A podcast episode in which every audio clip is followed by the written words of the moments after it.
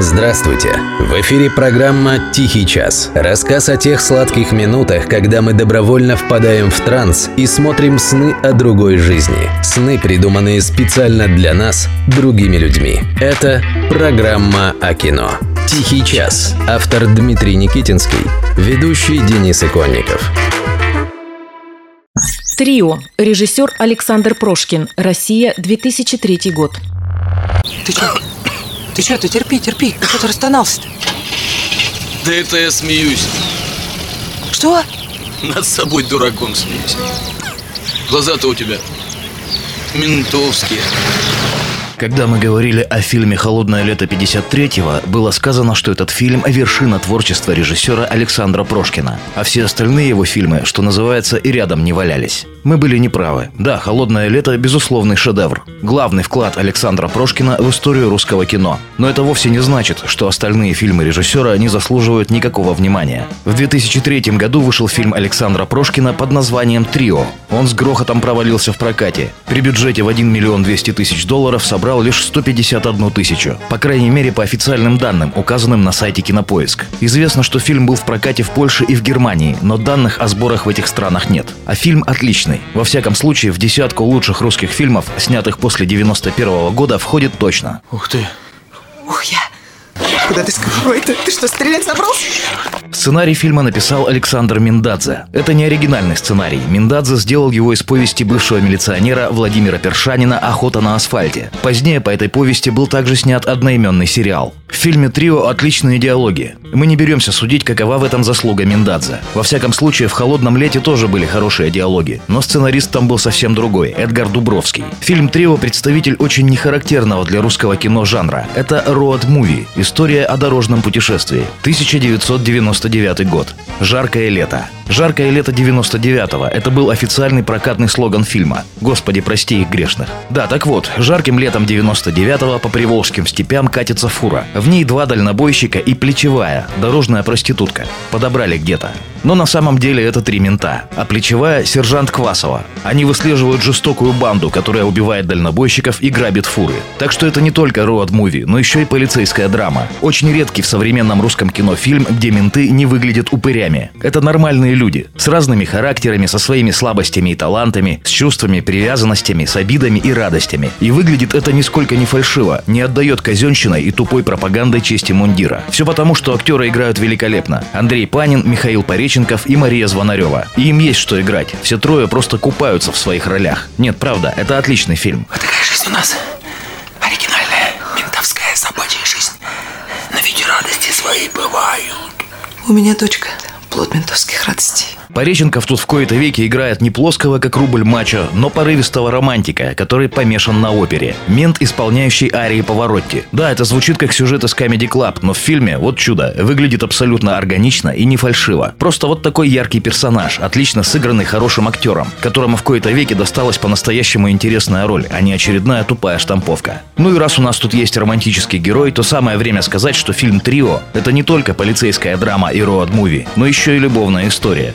Детали раскрывать не будем, без спойлеров не получится. Там есть неожиданный поворот в сюжете. Мария Звонарева здесь настоящая секс-бомба. В стране с нормальной киноиндустрией из нее после такой роли давно сделали бы секс-символ, который заманивал бы людей в кинотеатры. А она, кстати, активно снимается до сих пор. Вы в курсе? 53 названия в фильмографии. И все белиберда какая-то. А фильм «Трио» стоит первым по хронологии. Но, по крайней мере, кусок хлеба он и обеспечил в нашей стране. И на том спасибо. Герои фильма занимаются сексом. И не выглядят при этом неловкими идиотами, как это часто бывает в русском кино. Героиня Звонаревой мечется между несколькими мужчинами, но при этом еще одно чудо. Она не выглядит шлюхой. Она свободная, чувственная женщина, которая никак не может сделать свой окончательный выбор. Возможно, сейчас, когда вы это услышали, вы ехидно ухмыльнулись. Но в фильме действительно нет никакой пошлости. Чувственность есть, а пошлятины нет. Это удивительный фильм, правда. Как они умудрились снять такое чудо? Многожанровое кино, в котором абсолютно верно соблюдены все пропорции, все и все на своих местах, все плотно пригнано и нигде ничего не выпирает. И финал такой,